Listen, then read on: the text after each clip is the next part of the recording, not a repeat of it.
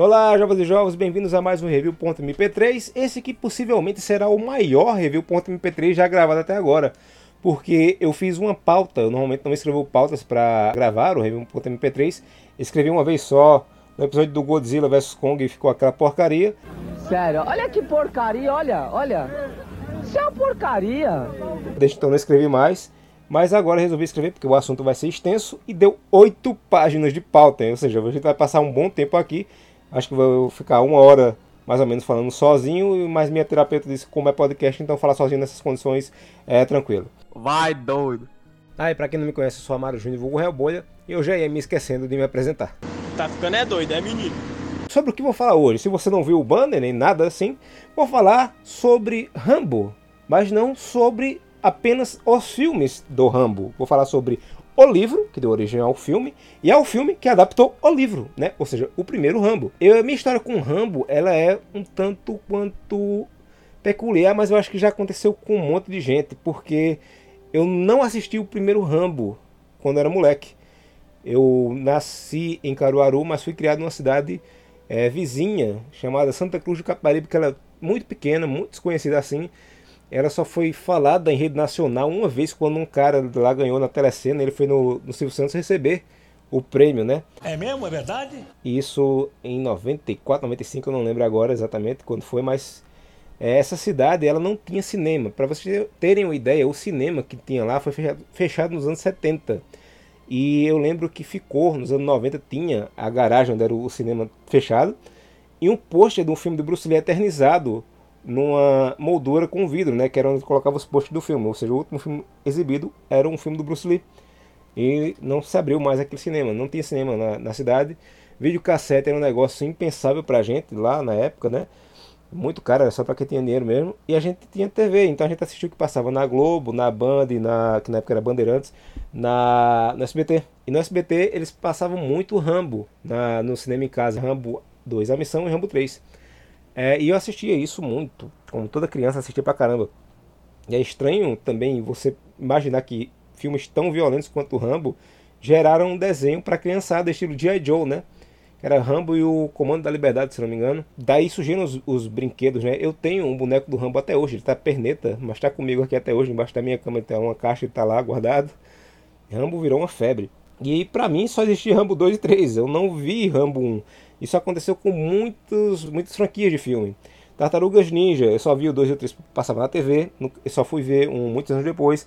Evil Dead, né, o Aneta Luciano, só vi o 2 e o 3, eu nunca tinha visto um. Mad Max, eu acho que só vi o 2 e o 3 também. Eu só fui ver muitos do, dos primeiros filmes dessas franquias já na época do DVD, não foi nem das fitas de vídeo, porque fita de vídeo, quando a gente conseguiu o primeiro de cassete, é, eu alugava coisas. Acho que Tartaruga Ninja 1 eu vi em fita de vídeo, tá? Isso, isso é verdade mas muitas coisas assim eu só vi em, DVD. Né? O Evil Dead 1 eu só vi em DVD. Eu comprei DVD, acho que era 9,90 na época, estava em promoção, DVD vagabundozinho. E eu só vi o Evil Dead 1 assim, em DVD. E o Rambo 1 eu lembro que eu só assisti nos anos 2000, porque o SBT comprou os direitos de todos os Rambos e eles exibiram um. E eu achei estranhíssimo, porque Rambo para mim era a história de um cara que era fodão, soldadão fodão, que ia resgatar a gente e matava todo mundo, né? Musculoso, coisa e tal. Rapaz, o Moreno tá ignorante, cara. Que é isso, Moreno? Você não é assim, tem a calma Moreno. Fui assistir o primeiro Rambo e eu lembro até que foi anunciado no Cine Espetacular na terça-feira, no SBT. Anunciaram, eu fui ver, né? E eu achei muito chato porque não tinha. Cadê a guerra? Cadê tiro? Cadê é, o Rambo destruindo coisa, explodindo coisa e tal? Era uma história menor de um cara tendo um colapso e na época eu não entendi esse colapso nervoso que ele tinha e saia correndo da polícia. Era ele fugindo da polícia. Eu digo, ok, não faz sentido. Cadê os soldados para ele matar do outro país? Não faz sentido isso aqui. É estranho, é estranho. Mais velho, tal, eu comprei já o DVD, assisti de novo e aí eu achei mais bacana, né? Eu entendi ali o que tinha acontecido, que era um estresse pós-traumático, coisa e tal. E vi que era um filme mais pé no chão. Então, muitos anos depois, passa mais um tempo, descubro que o primeiro filme é baseado num livro e dizem que o livro é muito mais violento que o filme. E eu não tinha me tocado que ele não matava ninguém no filme.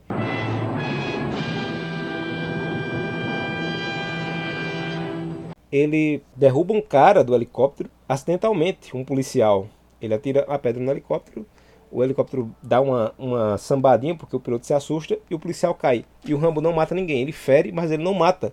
E no livro ele matava gente a rodo. Aliás, fica uma curiosidade aqui, nada a ver, mas se você achou o primeiro X-Men, o Wolverine só acerta alguém com as garras uma vez, é contra a Mística. E na luta da Mística contra a Mística ele apanha a luta inteira, ele só acerta ela uma vez, que é exatamente nessa hora que ele enfia as garras na barriga dela. Só. Ele apanha pra caramba. Eu só fui notar isso muito tempo depois também, acho que no filme de novo. Aqui tem informação! Então aqui eu vou dividir o programa em três blocos. O primeiro sobre o livro, o segundo sobre o filme e o terceiro comparando é, livro e filme. E eu vou encher de spoilers, então estejam avisados. Se vocês quiserem ler o livro, é, estejam avisados que vai ter spoiler do livro. Se quiserem ver o filme nunca tiverem visto o filme, vai ter spoiler do filme também. Questo mega spoiler spoiler limite e super spoiler. Então vamos começar com o livro, né? Escrito por David Morrell, First Blood foi lançado em 72 e curiosamente também foi lançado em 72 aqui no Brasil a versão em português pela editora Record, intitulada Primeiro Sangue, que é uma tradução literal do título em inglês. E é curioso ver esse espaço de tempo tão curto é, entre o lançamento americano e o lançamento nacional. Eu não sei se o David Morel tinha outros livros de sucesso no Brasil, isso fez a Record adiantar o lançamento do Brasil, mas é incomum ver um espaço de tempo tão curto de lançamento de um livro. Nenhum ano se passou, foi no mesmo ano o lançamento americano e o lançamento nacional. Por muitos anos, essa edição da Record foi a única no mercado do livro do David Morrell, né, do, do Primeiro Sangue. É, ele só voltou a ser republicado em 88 pela editora Nova Cultural, numa linha chamada Campeões de Bilheteria, que pegava livros que deram origem a sucessos do cinema, como o Falcão Maltês, ou Expresso da Meia-Noite, ou o próprio é, Rambo, né, e trocavam é, a imagem de capa do livro original, das primeiras publicações, por imagens dos filmes, né? Então isso aconteceu com o Primeiro Sangue. Foi mudado o título para Rambo e foi colocado uma foto do Stallone numa cena do filme, essa edição da Nova Cultural. Isso é comum hoje em dia, você vê tipo Crepúsculo, a capa original do livro da Stephanie Meyer era uma maçã e quando o filme saiu relançaram com um pôster do filme, né, com os atores, com o elenco inteiro. E isso é, aconteceu também com os livros da Nova Cultural nessa linha Campeões de Bilheteria. Curiosamente também, a tradução original foi feita por uma senhora chamada Vilma Ronald de Carvalho para a editora Record. Essa mesma tradução foi usada pela Nova Cultural. Eles não refizeram a tradução tal e há uma curiosidade também quanto a essa tradução porque ela tem muitos, muitos termos arcaicos, muitos termos estranhos ao nosso português. Apesar de ser uma tradução de 72, tem coisas lá que não, eu creio que não se usava em 72, que é tipo atirá-lo-ei, né, ou atirá-lo-ia, embarafustou-se, que é uma palavra que eu não sei se se usava na época, mas é eu não lembro dessa palavra assim ser tão comum entre as pessoas, né? Certo que eu nasci em 85, mas tem sua noção, ouvindo pessoas que nasceram na época e tal, eu já vi muita gente é, mais velha falando cachete, que é comprimido, corpete, que é o sutiã, agora embarafustou-se, Nunca, nunca vi. A impressão que dá em muitos momentos desse livro é que a Vilma Dona de Carvalho, Ronald de Carvalho, ela pegou o, a tradução em português de Portugal e foi adaptando só pequenos pontos para ficar com o nosso português, tipo de gajo muda para rapaz, entende? Acho que a impressão que dá é essa. Não sei se foi o que aconteceu, mas a impressão que dá é essa. Se não for, me desculpe. Desculpe! Essa edição da Record, a original, ela é, é raríssima. Você não encontra ela muito barato não, mas a da Nova Cultural também é raríssima. Ela mais comumente é encontrada, vendida online, por preços entre 190 e 350 reais. E nem é um livro de luxo, é aquele capa, capa cartão e aquele papel jornal meio amarelado. E é caríssimo, né? Porque só foi lançado essas duas cópias, em 72 e 88. Eu tive a sorte de é, encontrar esse livro numa barraca que vende coco na feira. Tudo que é de coco dá para fazer com coco. coco. Graças a Deus agora é só coco. Um rapaz lá que trabalha, que acho que é o filho do dono da barraca de coco, resolveu colocar no espaço lá livros para vender. A maioria dos livros de temática religiosa ou então de educação, mas às vezes aparece uma coisa ou outra lá, aparece quadrinhos, eu vou lá atrás de quadrinhos também. E eu tava olhando e apareceu esse Rambo, bicho, e eu fiquei alucinado porque eu sempre quis ler esse livro. Comprei 5 reais 5 reais. Eu tô feliz pra caramba até hoje por causa desse achado. Cagada total. Muito, muito, muita sorte minha. Tenho encontrado esse livro a esse preço, porque realmente ele é caríssimo. Seu pobre. Muito caro mesmo para se encontrar online. Acho que até em sebo, se você encontrar, deve ser caro. O livro, ele tem uma coisa muito bacana que ele aprofunda personagens que o filme não, não se aprofunda. A trama, ela se aprofunda muito mais no personagem do Will Teasel, né, que é o xerife que persegue o Rambo. A gente conhece o passado dele, conhece os relacionamentos dele, os problemas conjugais que ele tem, que vai se passando durante o livro também. E por muitas vezes ele acaba sendo o fio condutor da trama e gera um certo apego a ele também. Você acaba gostando dele também, tanto quanto do Rambo. Aliás, o Rambo não é tão gostável, para ser bem, bem sincero. Assim, você entende que ele está passando, mas ele é bem escrotinho também algumas vezes. Sujeito ruim, mente criminal. O Rambo, ele tem o estresse pós-traumático fortíssimo. E o filme, ele não arranha nem a superfície do que ele passou no Vietnã, como é mostrado no livro. O livro ele conta como ele ficou preso dias num buraco, apenas saiu para fazer trabalhos braçais forçados que os vietnamitas colocaram ele para fazer e ficavam torturando ele.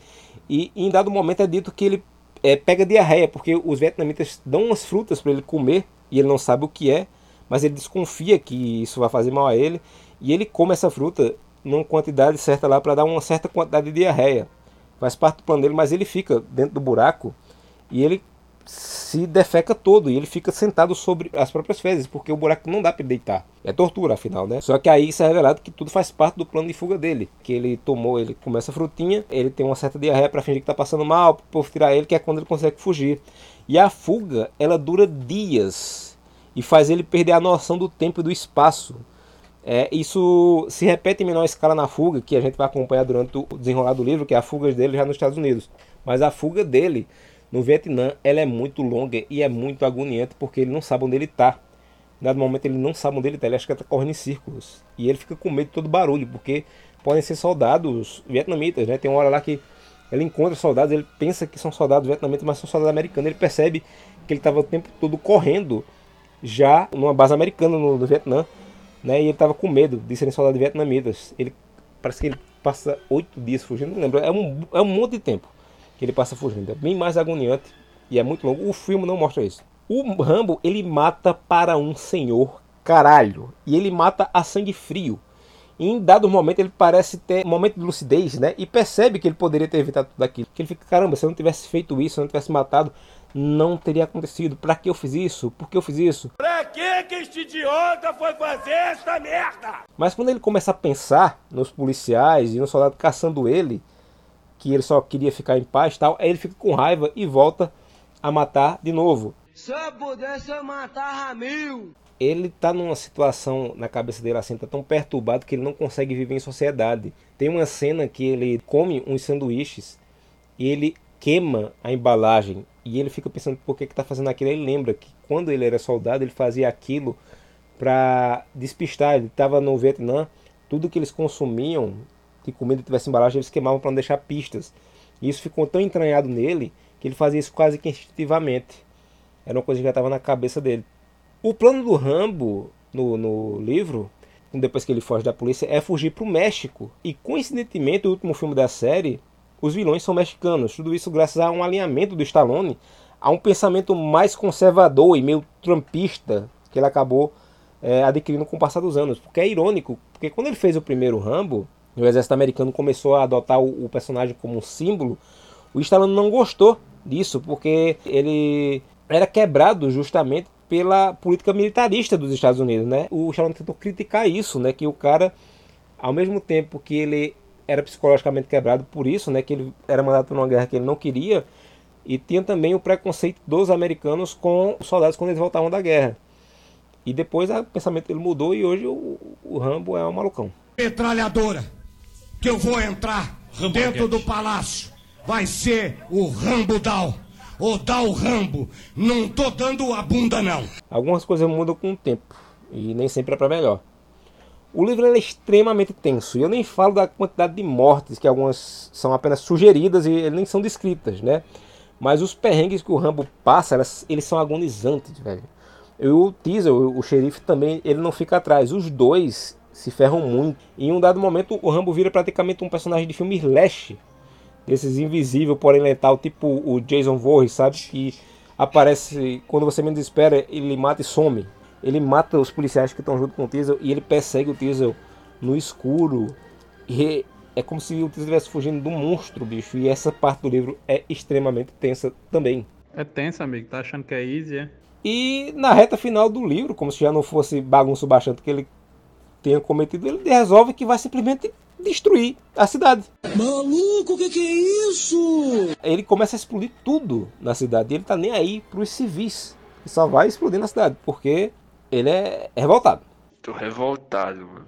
O, o Coronel Trautmann, que ele tem uma relação de amizade com o Rambo no filme, aqui é uma relação bem menos direta. Ele, inclusive, quem mata o Rambo no final. Sim, o Rambo morre no final. E ele faz isso com indiferença até. Como se o Rambo fosse um erro que o exército tinha que corrigir. Essa conta irá para as Forças Armadas. Quando o Rambo, Rambo 2 foi lançado, o David Morrell ele teve que escrever a novelização do, do roteiro. O problema é que no primeiro livro, o Rambo acaba morto com um tiro na cabeça de fuzil e fica sem metade da cabeça. Né? Um tiro a queima-roupa, ou seja, pela lógica, o segundo livro seria sobre um zumbi. A menos que você seja um zumbi. E aqui fica uma curiosidade que o segundo Rambo ele foi escrito pelo é, James Cameron, o roteiro original. O Stallone achou que muito complexo, que realmente o roteiro era bem maior, e começou a simplificar, manteve muita pouca coisa do, do James Cameron lá no roteiro. O David Morrell, quando foi adaptar, ele pegou muitos elementos do James Cameron que foram tirados do filme e colocou no livro. Esse é um livro que eu queria achar também para ver, apesar da falta de lógica do Rambo estar vivo de novo, mas eu queria ver exatamente para saber como era a visão do Cameron, né? Pelo menos um pouco de como o Cameron tinha imaginado o segundo filme.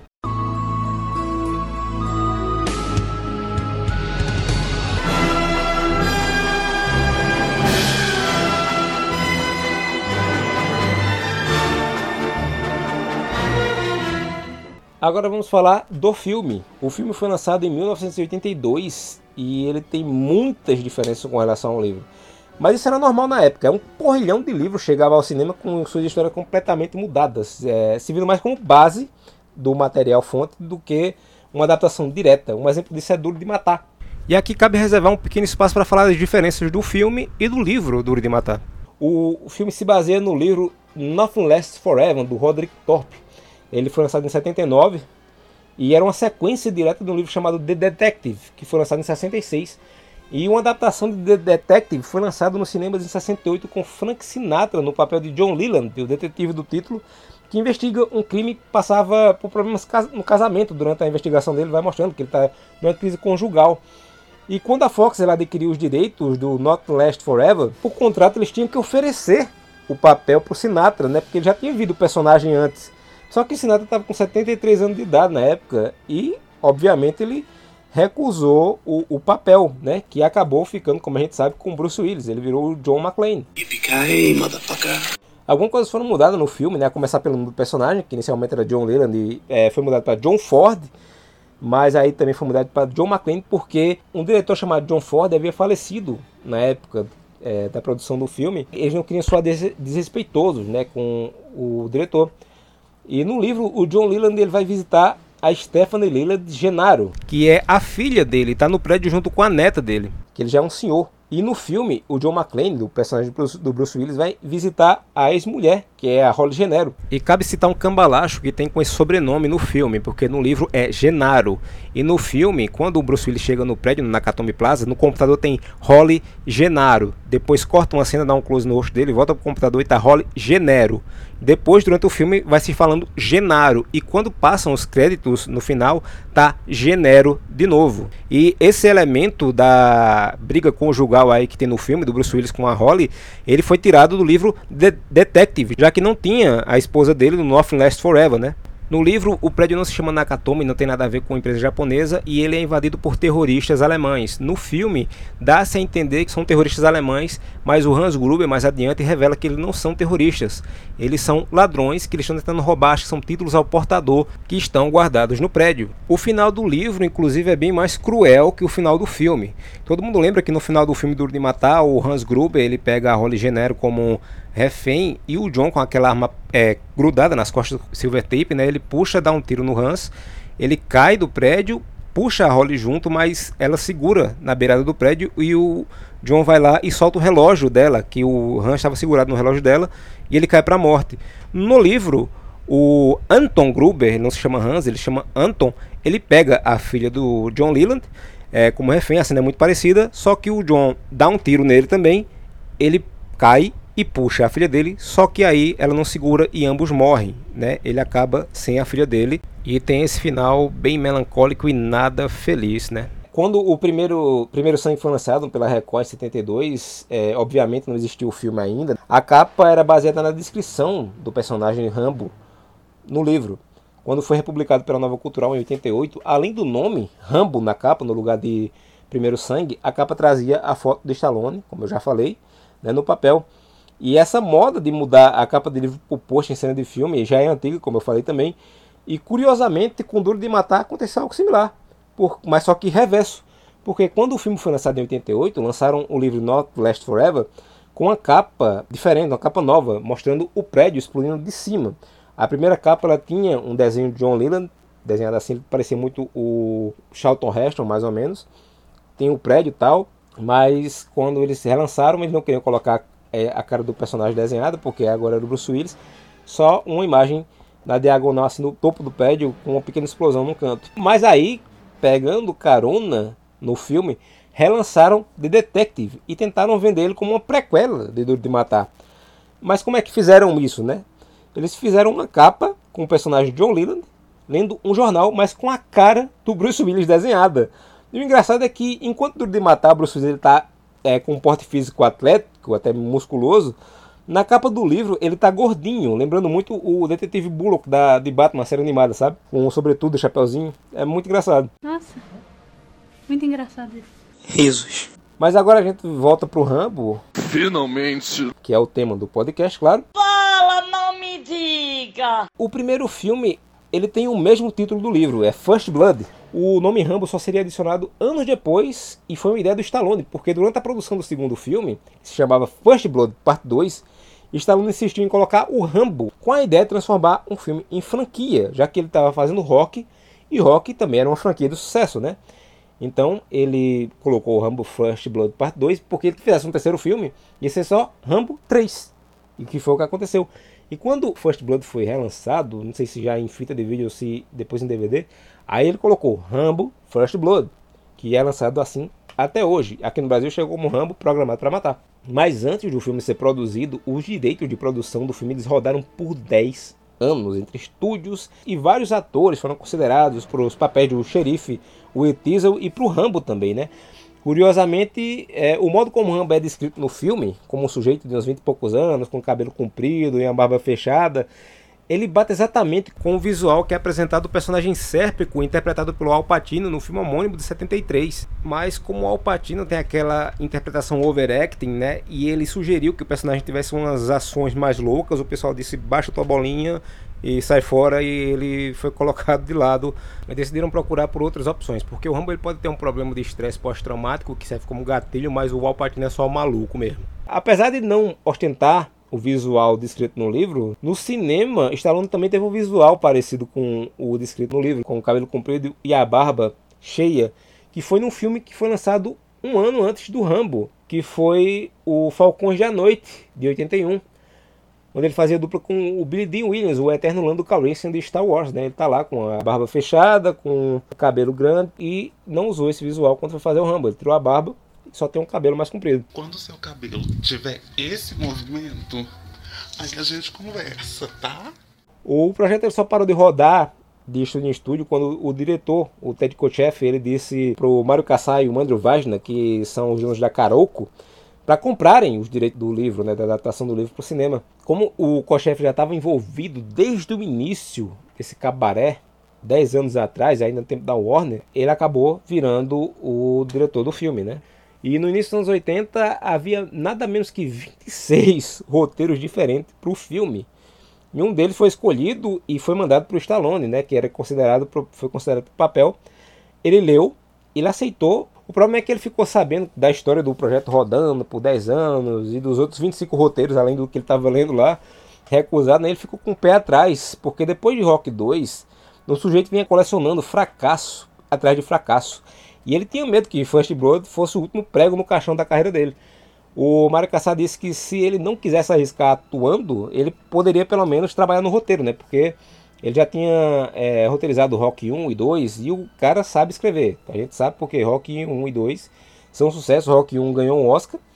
Eu não sei se o 2 ganhou um Oscar também, mas as histórias são muito boas, né? Depois foi que ele começou a, avacalhar a porra toda. Mas o bicho sabe escrever. Ele aceitou, ele começou a modificar o roteiro já sem a pretensão de estrelar o filme. E, e quanto mais ele avançava na história, quanto mais ele escrevendo, mais ele se imaginando fazendo tudo aquilo ali, né? Como sendo o personagem. E até que ele decidiu, porra, vai ser eu. Eu vou ser o Rambo. E foda-se.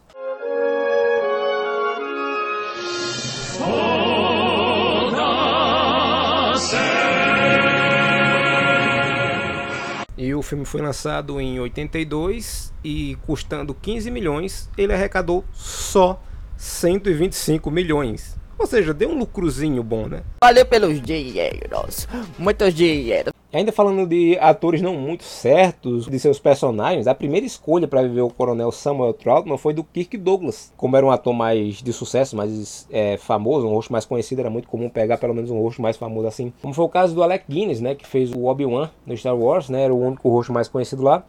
Então chamaram Kirk Douglas. E exatamente por ser um ator de sucesso, é, antes do filme sequer entrar em produção, o pessoal começou a produzir aqueles cartazes desenhados e colocaram o rosto do Kirk Douglas em destaque lá, devidamente paramentado como o Samuel Trotman, né?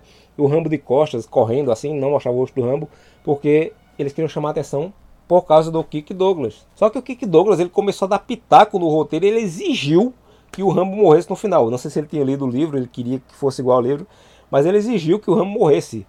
Aí, como o pessoal não aceitou, aí ele saiu fora da produção. Vai tomar no teu cu, Douglas. Foi aí que chamaram o Richard Crina. Só que o problema é que chamaram o Richard Crina num sábado de tarde para começar a trabalhar na segunda. Nesse fim de semana vocês vão chupar uma piroca. Né? É trabalho, não tem sacanagem. Estou realmente cansado. Parece que estou trabalhando desde sempre. Ele, mais período que segue em tiroteio, sem ter tido tempo para estudar o roteiro, chegou lá, o pessoal disse, olha, a gente vai te recitando as falas, vai te dando contexto sobre o que é o filme aqui, que não sabia exatamente o que era, e tu vai fazendo aí. A cena vai ser assim, assim, porque tá acontecendo isso, isso, isso e tu vai fazendo como tu achar melhor. É, eu não sei se foi exatamente por isso, mas quando ele aparece, o Coronel Trautmann aparece pela primeira vez, a interpretação do, do Trautmann, do Richard Crenna, que é um personagem um tanto mais sarcástico assim no livro, mais seco, ele fica bem longe do sarcasmo, ele flerta muito com a canastrice e a galhofagem, para ser sincero. Ele, ele fala de um modo muito similar ao William Shatner, sabe? Tipo, aquele, aquela coisa do Capitão Kirk mais pausada. E é muito esquisito. Well, we all appreciate your concern, Colonel. And we'll try to be extra careful. I'm just amazed that he allowed any of your posse to live. Is that right? Strictly speaking, he slipped up. You're lucky to be breathing. That's just great. Colonel, you came out here to find out why one of your machines blew a gasket. You don't seem to want to accept the fact that you're dealing with an expert in guerrilla warfare. With a man who's the best with guns, with knives, with his bare hands. A man who's been trained to ignore pain, ignore weather, to live off the land, to eat things that'll make a billy goat puke. In Vietnam, his job was to dispose of enemy personnel, to kill, period. Win by attrition. Well, Rambo was the best. Com o passar do filme, dá a impressão que ele vai pegando o ritmo da coisa e o Coronel Trautmann vai ficando mais natural. O primeiro corte do filme ele tinha 3 horas e 30 quase. O Stallone detestou o que ele viu ali ele queria comprar o filme para queimar, para que ninguém visse o filme. Aí foi aí que alguém chegou nele e disse: Ei, boy, tu já ouviu falar no negócio chamado edição? Aí pegaram o, as 3 horas e 30 do filme, editaram e ficou com uma hora e meia. Olha só os milagres da edição, tá vendo? Mas aí o Stallone teve um pedido também que foi até importante. Que ele disse, olha, corta um monte de cena minha aí, deixa a história ser narrada pelos outros personagens. E no livro até acontece algo similar, porque em muitos momentos a gente vê a trama mais do ponto de vista do Sheriff Teasel. Agora a gente vai falar das diferenças entre o livro e o filme. Bora, bora, bora! Bora! Vai! Rápido, trombadinha, rápido! As diferenças entre o livro e o filme elas são muitas, muitas mesmo. A primeira e mais básica é o clima do lugar onde a história se passa. Né? Enquanto o filme ele se passa em Hope, na Colômbia Britânica, no Canadá, numa temperatura muito baixa, o livro ele se passa em Madison, no Kentucky, e lá é um calor intenso. enquanto o teaser do filme anda de casaco e luva o tempo todo, o do livro ele vive ensopado em suor com a camisa pregando no peito. Que nojo. É outra diferença é o nome do personagem principal. Tenha calma, porque ele segue chamando Rambo, dos dois. Fique calmo, porque no livro também é Rambo. Calma, calma, sua piranha, calma. A diferença é que no filme ele ganhou um primeiro nome e um nome do meio. Enquanto no livro ele é chamado apenas de Rambo e ele não tem nenhum documento para ajudar a identificar ele. Ele é um andarilho, ele não tem nada. Ele só anda com uns 10 dólares no bolso e só. No filme ele leva uma dog tag com o nome John J. Rambo, sendo que o J do meio é James, é John James Rambo. O nome Rambo ele foi tirado de um tipo de maçã que o David Morrell conheceu numa passagem que ele teve pela Pensilvânia. Ele gostou da sonoridade do nome, já que lembrava o nome do poeta Arthur Rimbaud. E como Rimbaud havia escrito um livro chamado Um Estadia no Inferno, Morel achou que tinha muito a ver com o que ele estava planejando o personagem no livro dele, né, que ele ainda não tinha escrito. Enquanto a ideia do David Morel era mostrar as dificuldades que os jovens que voltaram da guerra do Vietnã tinham para se adaptar ao mundo sem guerra, sobretudo com a carga do estresse pós-traumático, né, Stallone ele decidiu um caminho um pouco diferente. O Sam Rambo era um sujeito que voltou da guerra e tenta viver em sociedade, mas que sofre preconceito por ter ido para o Vietnã. É importante lembrar que havia muitos protestos contra a guerra do Vietnã nos Estados Unidos e muitos deles pedindo né, para trazerem nossos garotos de volta para casa. Tem um episódio de Um dos Incríveis que fala disso também, que a escola que o Kevin estuda, proibido de fazer protesto, no final do, do episódio os meninos começam a protestar mesmo assim. O problema é que quando eles pediam para os meninos voltarem para casa, quando eles voltavam para casa, muita gente julgava o soldado né, como responsável pela guerra e ignorava que eles estivessem cumprindo ordens. Né? Eles esqueciam que tinha gente na política que fazia o moleque entrar em guerra. É claro que existem casos também de monte de soldado americano que, até hoje, né, eles são sádicos com, com os inimigos, coisa e tal, com gente inocente pra caramba também. Não só americano, né? A gente vê o caso do, do Putin dos russos, né, destruindo a Ucrânia, matando pessoas inocentes, né? Os Estados Unidos nunca tentou realmente encobrir que, que havia essas, essas crueldades dos do, do soldados americanos no Vietnã. Mas só que muitos dos moleques eles entram para o serviço militar porque é uma oportunidade de carreira, já que não tem é, estudo, né? E essa guerra leva eles a fazer coisas que eles não querem. David Morel deixa isso bem claro no livro, porque ele diz que o Rambo ele teve que abandonar o estudo cedo para trabalhar e o exército foi sua oportunidade de carreira, que não exigia estudo nenhum.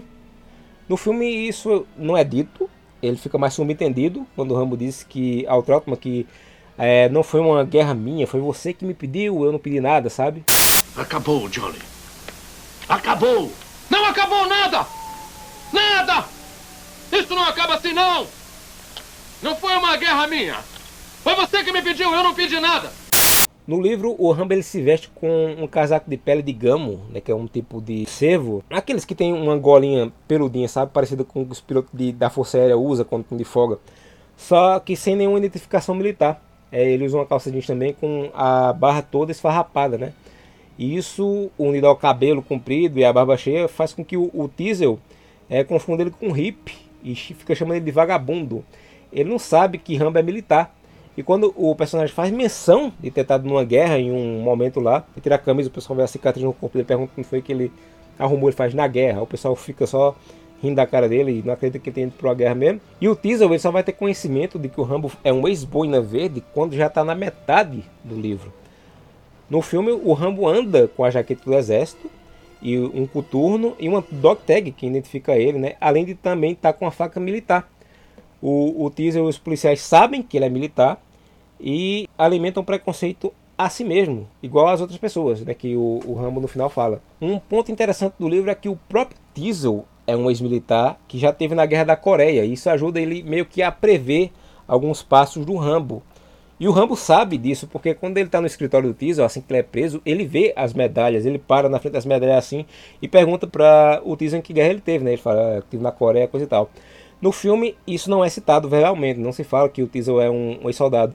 Isso é só sugerido numa cena que ele senta, já cansado lá, depois da perseguição, no escritório dele, e ao fundo a gente vê um quadro verde com as medalhas penduradas. E essa é a única menção do filme de que o Teaser esteve na Guerra da Coreia. No livro, o Teaser não é um, um sujeito de todo detestável. Né? Nós o conhecemos melhor, sabemos que ele está numa crise conjugal, que a mulher deixou ele recentemente. E dia após dia ele espera que a mulher ligue de volta para ele. A mulher dele foi para Los Angeles. E o motivo da separação nem foi porque ele tratava ela mal ou algo assim, mas porque ele queria ter filhos e ela não. Sobretudo porque ela julgava que ele estava numa idade muito avançada para isso, porque o livro não fala, o livro não especifica, mas dá a entender que Teasel ele beira ali os 50 anos, já com uns 47, 48, 50 anos, 52. Não, não deixa isso claro. Ele é aquele típico xerife que conhece todo mundo na cidade, sabe? Cidade que é bem monótona, aliás, e é bem pacata. E a ideia de algum desconhecido com cara de poucos amigos e o jeito de vagabundo trazer confusão para a cidade é o que mais incomoda ele. Quando ele vê Rambo, dá um gatilho nele, porque, segundo o próprio Diesel, de tempos em tempos sempre aparece um grupinho de, de maluco em vagabundo lá pra fazer bagunça. Só bagunça. E ele não pode ver ninguém de cabelo comprido lá e desocupado que ele fica né, puto da vida. Acabou a bagunça. Acabou a festa. Os policiais, eles também são representados como uma galera tranquila que se preocupa com coisa, pequena, sabe? Como um roubo de carro ali, uma briga doméstica lá, nada demais além disso. O Diesel, ele vinha de uma cidade que tem problemas pesados, uma cidade maior, cidade grande, né? E o tempo todo tinha problema lá. E é quando ele vem para a cidade de Madison, ele resolve que vai equipar a cidade direito. Ele pega as armas velhas do pessoal, dá arma nova, dá um treinamento para a galera usar tal. Só que ele acaba ficando sem uso, né? Porque na cidade é muito, muito tranquila. E a, a, raiva do Diesel com relação ao Rambo é que no surto psicótico que ele tem, graças ao estresse pós-traumático, ele acaba matando um policial abrindo a barriga dele com uma lâmina de barbear e deixa quase deixa outro cego. Porque é naquela cena que tem no filme, né, que ele vai barbear, eles vão barbear o, o Rambo e ele lembra do cara torturando ele com a faca. Aqui ele enlouquece muito mais. Ele pega a lâmina do cara e abre a barriga do maluco que as tripas dele começam a cair. Por que tanta violência, rapaz? Com isso, a matança ela só cresce, cresce e cresce. E o Diesel, ele fica puto e resolve que vai se vingar. Só vingança, vingança, vingança. Aliás, é, é importante frisar aqui porque se você assistiu todos os filmes do Rambo, sabe que eles são violentos, mas não são tão explícitos, até chegar no 4, que é o filme mais galhofa de todos assim, que mostra a gente sendo ali que é feita com metralhadora. Tem uma cena no filme que é essa parte da lâmina que o Rambo tem um flashback do soldado cortando o peito dele, que no, no filme não tinha como fazer lá, ele passa, até tinha, né, mas eles não exageraram tanto, eles, ele passa a faca no peito dele, de um lado para o outro, ele tem essa cicatriz no peito, o boneco tem essa cicatriz no peito que eu achava o máximo também, que é dessa tortura. Mas no livro é descrito que o cara enfiou a faca tão funda que raspou nas costelas dele e os ossos ficaram expostos. E o cara ele fica com. ele morre de medo que as pessoas coloquem lâmina perto dele. Por isso que ele não corta o cabelo, por isso que ele não faz a barba, a não ser que seja um barbeiro, que aí ele confia. Ele diz isso uma hora lá que os policiais vão fazer a barba dele e tal. Ele disse: chama um barbeiro que eu deixo. Se não tem as manhas, não entra, não. Sem a instrução de um profissional. no filme, os policiais são todos pessoas horríveis. Eles fazem questão o tempo todo de, de tratar o Rambo mal e de desdenhar com o Rambo. O único policial que não tem maldade é um mais novo, que é o Mitch. Já o pior é um velho lá chamado Galt, que tortura ele e fica fazendo piada com ele lá quando ele tá tomando banho de mangueira. E ele quer matar o Rambo de qualquer jeito, inclusive. Ele pega uma, raiva do Rambo, porque o Rambo bate nele quando ele tá fugindo, né? Inclusive ele desobedece ordem. Tem uma hora lá que o pessoal, acho que é até o, o fala para não matar ele, não atire para matar. E ele tenta matar o Rambo, que está no helicóptero, ele tenta matar o Rambo. Ironicamente, esse personagem, o Galt, no livro é quem faz a, o policial jovem e inexperiente, que no filme é o Mitch. É ele que o, o Rambo mata, inclusive, com a lâmina na barriga. É, no filme, ele é o único policial que morre por acidente. É o que o Rambo ele joga a pedra no helicóptero, que tá tentando matar o Rambo lá, que o Rambo tá descendo o penhasco e ele fica atirando. E o Rambo ele joga a pedra no helicóptero e o piloto meio que toma um susto, dá, dá uma balançada no helicóptero e ele cai. No livro a gente tem um personagem chamado Orval, que é o dono do, dos cães de caça que são empregados na caçada do Rambo quando ele foge para as montanhas, né? O Oval ele tem uma relação paternal com o Teasel, né? Porque o, o, ele era grande amigo do, do pai do Teasel e o pai do Teasel ele morreu num acidente muito idiota, que ele foi caçar com um pessoal e sempre ia uma galera nova e eles sempre diziam, olha, tome cuidado, não se separem e tal. Só que um cara é novato, ele se separa para caçar porque tá muito monótono na caçada. E o pai do Teasel sai, eu não sei se é pra fazer xixi, não lembro exatamente o que é. E o cara ouve o barulho e pensa que é alguma coisa, um, um viado, um javali e tal, e atira e mata o cara. assim, de graça, né? E o Orval, ele acaba criando o Teasel como se fosse um filho. Sou seu pai, meu. Sou seu pai, agora você tá feito da vida. Vou pagar pensão direitinho pra Tá bom, bebê? E o Teasel tem um grande respeito pelo Orval e pela mulher dele também, né?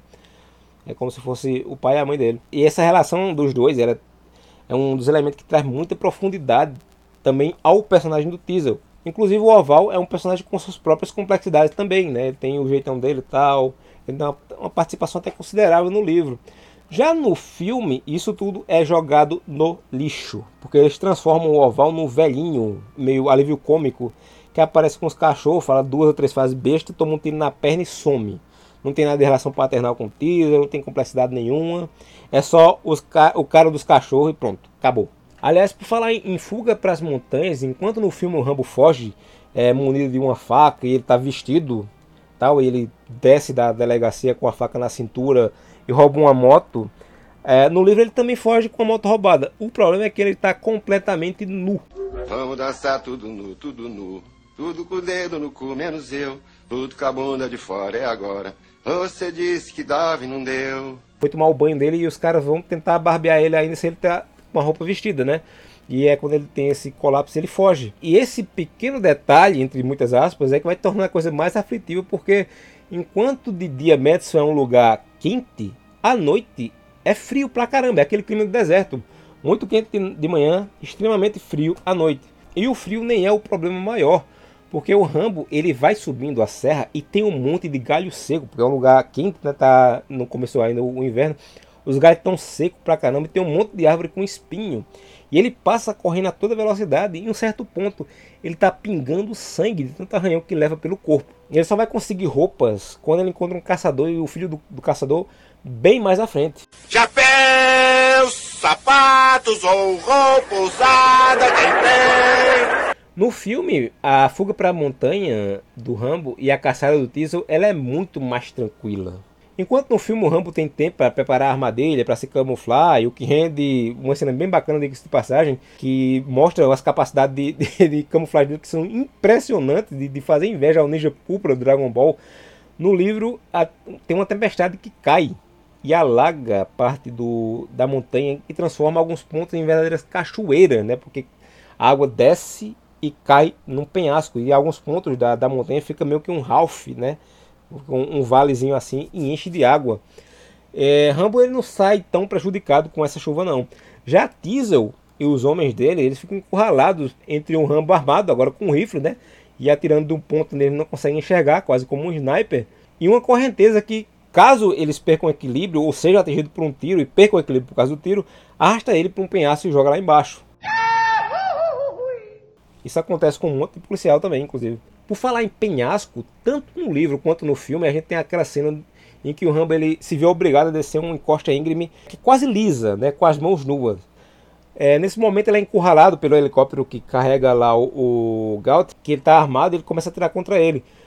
Tanto no livro quanto no filme, o Rambo se atira sobre as árvores para não ser baleado e morto. No filme ele cai e machuca o braço, fica um cortezinho lá que inclusive o, o Stallone para testar a qualidade da maquiagem, ele foi com esse braço aberto para um hospital e mostrou para as enfermeiras, as enfermeiras ficaram impressionadas. Tava, tinha maquiagem, tinha uma mangueirinha que passava debaixo da maquiagem que ficava jorrando sangue. E ele foi lá de sacanagem. E ele foi lá só, disse, não, só me deu um, um Tilenol aí pra resolver isso aqui. E era sério, caramba, tu é o cara mais durão que a gente já viu, sabe? Puta merda, você é zoeiro mesmo, hein, cara? Você manja da zoeira, hein? Puta que pariu, nossa! Engraçado pra caralho. Enquanto no, no, no, filme ele cai, machuca o braço, na vida real essa cena foi filmada por dois dublês. Um que fez o salto em plano aberto, que ele pula e gira e se atira num colchão de ar, porque caso você não saiba, e preste atenção nisso, se você assistir um filme, muitos filmes dos anos 80, quando o pessoal cai de prédio, a pessoa que vai caindo, ela vai girando no ar, porque o dublê cai de costas no colchão, ele nunca cai de frente, faz um giro no ar, por causa disso, né? Ou, ou era colchão, ou era com muita caixa de papelão. A segunda cena foi um dublê que ele fez na grua, ele pulou direto nos galhos, era uma cena mais com um close maior assim. E a terceira cena era precisar mostrar o rosto do Stallone. E ele filmou a cena batendo no galho, né, nos galhos, os últimos galhos caem no chão. Esse take ele foi filmado três vezes. Nas duas primeiras não teve problema nenhum. Na terceira e última, o Stallone ele fraturou uma costela após bater muita força em um galho. Eu acho que essa cena, inclusive, está no filme. Ele fazendo a cara de dor lá porque ele bateu a costela. E isso fez com que ele se ausentasse por 30 dias das gravações para se recuperar. Né? Ironicamente, no livro, o Rambo ele não machuca o braço, mas ele fratura as costelas. Durante mais da metade do livro, ele corre para lá e para cá, sentindo uma dor muito forte, que ele descreve como se uma costela tivesse partida e arranhando o peito por dentro quase como se estivesse cavando uma saída, para você ter uma ideia da dor e da agonia. Ai, que dor! Ai, que dor! Que morindo! Ai, que dor! Ai, ai,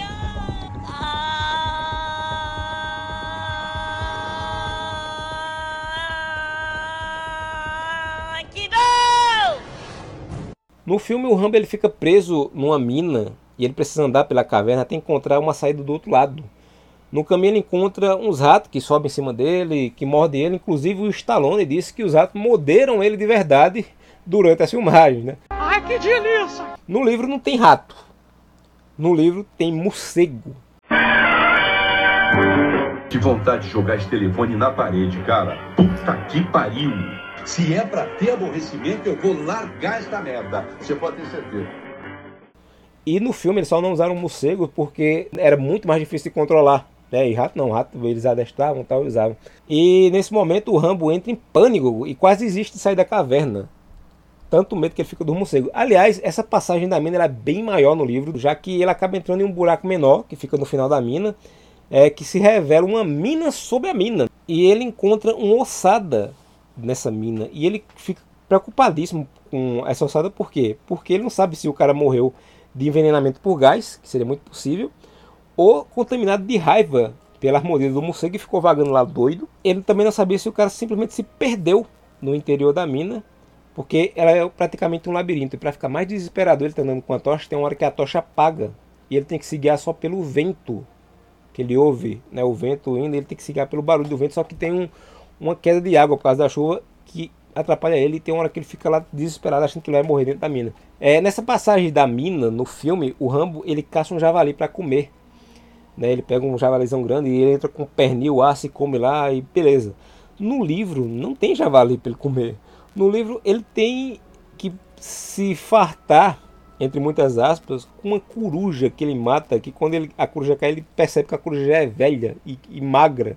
E ele come a carne e ele descreve como sendo dura e horrível. Que coisa horrorosa! É, no filme, o Coronel Trautmann diz que não apenas ele treinou o Rambo, como ele comandou o Rambo em campo de batalha e salvou a vida dele várias e várias vezes, né?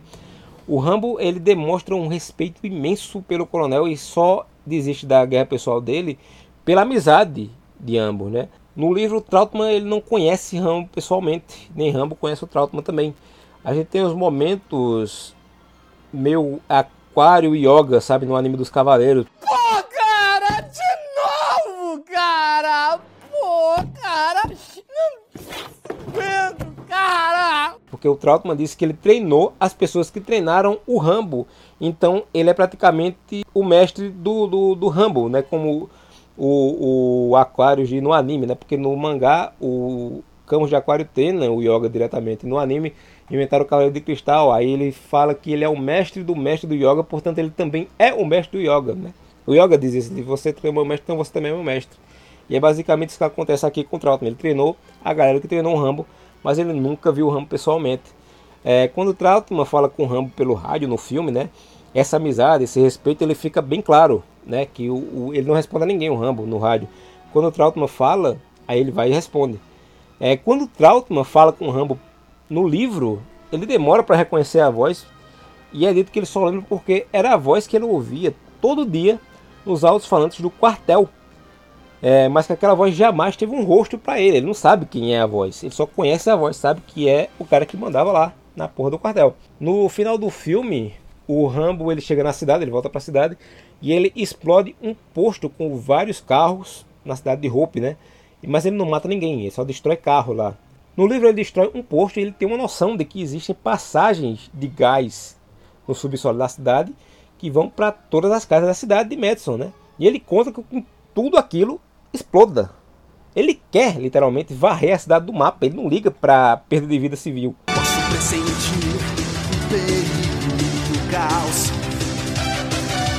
O, o clímax do livro acontece quando várias casas e postos de gasolina vão explodindo e pegando fogo em sequência. No final do filme a gente tem o trágico e pesadíssimo discurso do Rambo, dizendo que tentou viver uma vida normal, mas enquanto no exército eles deixavam ele com equipamento de milhões nas mãos, né?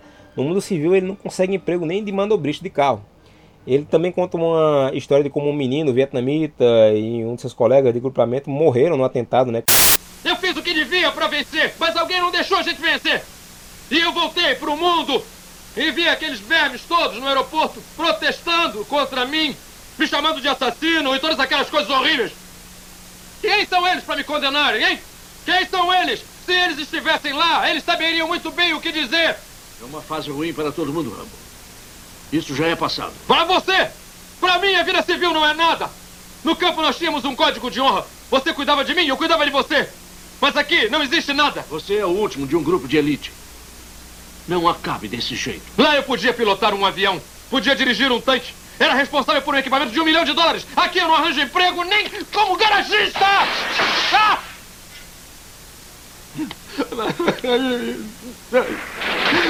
Ah, meu Deus. Eu não posso acreditar nisso. Sabe, eu, eu tinha.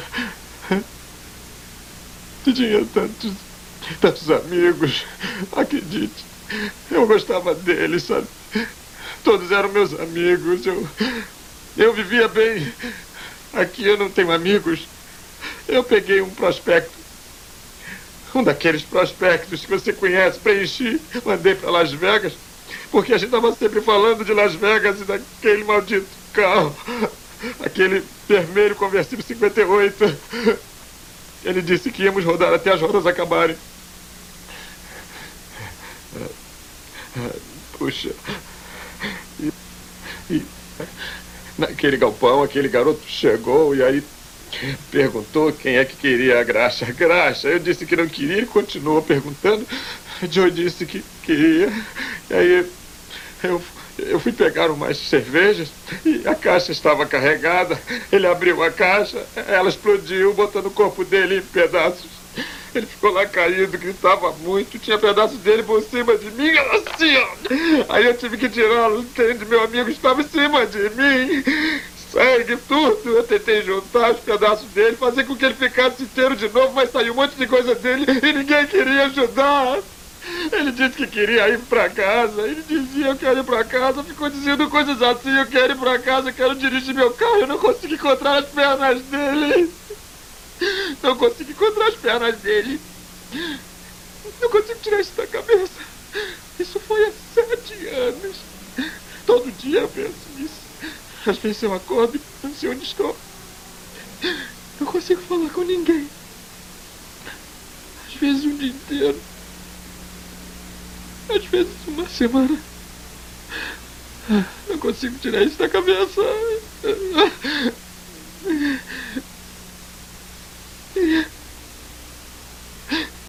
Essa história, por mais grotesca que ela pareça, ela é real. Ela foi contada por Stallone por um rapaz que foi pro Vietnã, né, que foi fazer a pesquisa de, de começar o filme. O rapaz contou que aconteceu isso com ele. Clima altamente deprimente. No livro não tem essa conversa com o Trautmann, porque não existe a amizade com o Trautmann. É, o Rambo ele, ele segue cego no ódio dele. E quando ele vê que ele está gravemente ferido já e, e, pode morrer a qualquer momento, ele resolve morrer nos seus termos. Ele diz que não vai aceitar uma morte que ele não escolha. E ele decide simplesmente se explodir. Ele coloca uma dinamite dentro da calça, assim, no, no corte da calça, e está prestes a acender e explodir. Mas só como ele estava muito fraco para acender, ele acaba sendo morto por Trautmann, com um tiro na cabeça a queima-roupa de fuzil, né? E o livro deixa claro que ele teve um, um, momento de consciência de apagar, porque ele não entendia porque a dinamite explodiu na cabeça dele e não na barriga, onde ele tinha deixado. Ele diz que sente o calor na cabeça, mas não entende porque a dinamite explodiu na cabeça e está na barriga dele. E é essa hora que o Trautmann dá o tiro, ele não vê o Trautmann chegando dando o tiro nele. O Diesel, ele também morre no livro, porque o Diesel ele se ferra tanto na perseguição da montanha lá, que ele acaba ficando muito ferido e ele começa a tomar um... Ele não quer ir embora do lugar, ele está muito ferido, só que ele diz, eu não vou sair daqui enquanto não pegar ele. E o médico dá uns remédios para ele lá, para ele ficar tomando, e ele começa a sentir uns apertos no peito, só que quando ele toma o remédio ele vai se sentindo melhor. Ele começa a tomar dois comprimidos, três comprimidos, isso num intervalo de 30, 15, 30 minutos, sabe? E ele vai ficando mal, vai ficando mal. Tem hora que ele não dorme, já faz um, quase uns três dias lá. E ele vai cansado. E quando ele descobre que o Rambo voltou para a cidade, ele vai atrás do Rambo. E tem uma hora lá que eles começam a trocar tiro, né? No meio da cidade. Até que uma hora os dois ficam frente a frente. O Rambo tá, ele tá no quintal de uma casa e o Rambo pensa assim: ele vai vir por trás, porque aqui atrás da casa tem mato e tá escuro. E ele vai tentar me surpreender. E o Diesel pensa, ele é um cara que ele vive na floresta. Tudo que ele sabe é na floresta. Se eu for por trás pelo mato, ele vai saber que eu vou lá e vai me pegar. Então eu vou pela calçada aqui na frente, que é a cidade, que é o meu elemento. Eu achei isso até interessante pra caramba, né? O Rambo era o cara da floresta, o Diesel era o cara da cidade. E quando ele vai, que ele viram, os dois atiram um no outro e o Diesel recebe um tiro no estômago e o Rambo no peito. E os dois seguem vivos por um bom tempo, né? O Rambo ele se arrasta pra caramba, ele tentando fugir ainda. Ele sobe um morro lá, uma colina, ele pula uma cerca, sobe uma colina e fica deitado naquela colina, enquanto o Teaser fica no chão sem sentir dor. Ele vai descrevendo a sensação, coisa e tal. Essa parte é interessante pra caramba também.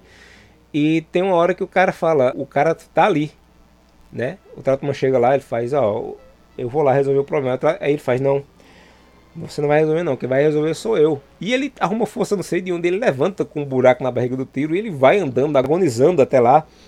E a última cena é o Trautmann voltando, né? Dizendo que acabou, que ele matou o Rambo. E o Diesel caindo, né? E sentindo as forças indo embora, coisa e tal. E a última frase do livro, inclusive, é E estava morto. Que é se referindo ao Diesel, né? Que ele caiu e morreu. Caiu e morreu. Morreu agora, agorinha, agorinha, agorinha. Ele acabou de morrer. O livro é muito bom, ele prende do início ao fim.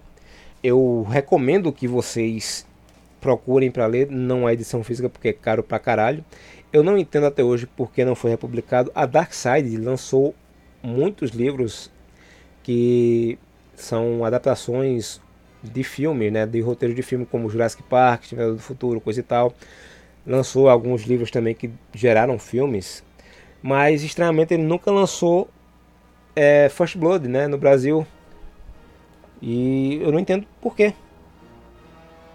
Deveria dar uma revisada nessa tradução também, deixar ela mais moderna, por assim dizer, né, trazer esses termos como embarafustar-se ou artiraloia porque realmente para conseguir essas edições aqui bem caro. Então procure o PDF descaradamente por aí mesmo, um livro violento, mas que traz algumas questões também para consideração assim. O, o filme, como eu disse, né, o filme ele aborda de uma maneira diferente, mas também muito inteligente, né? Ele pegou um pro, mesmo problema e colocou de um o outro lado da moeda, né? Não só o cara que tem um surto psicótico e vira uma máquina de matar, é o cara que tem um surto psicótico, mas ele é, diz porque ele tem esse problema, ele sabe porque tem esse problema e ele sabe que tem um problema. Ele sabe que a realidade que ele vive não aceita ele e ele queria ser aceito pelaquela realidade, mas o sistema, o militarismo, né, corrompeu ele, né, o, o sistema americano, né, porque os Estados Unidos não liga muito, nenhum país assim liga muito pro os seus soldados, né? O, o, o, rico, o político, ele vai estar lá no, no cantinho dele, enquanto o jovem está morrendo. Ele vai estar na sua salinha, tomando os seus martinis e de boas, enquanto o jovem vai lutar as suas guerras.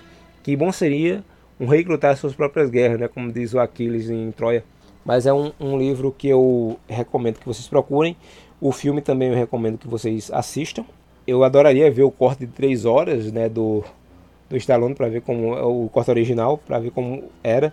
E seria muito legal também ver uma série baseada no livro mais literal, né, mostrando exatamente como é no livro.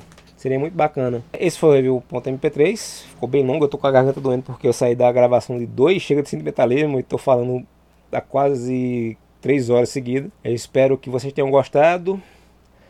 E até a próxima, né? Deixe comentários. Aí se vocês forem para o post do site. Eu não estou respondendo porque eu, eu, perdi a minha senha no, no disco, mas eu estou lendo, eu leio todos os comentários, então deixe o comentário aí. E até a próxima.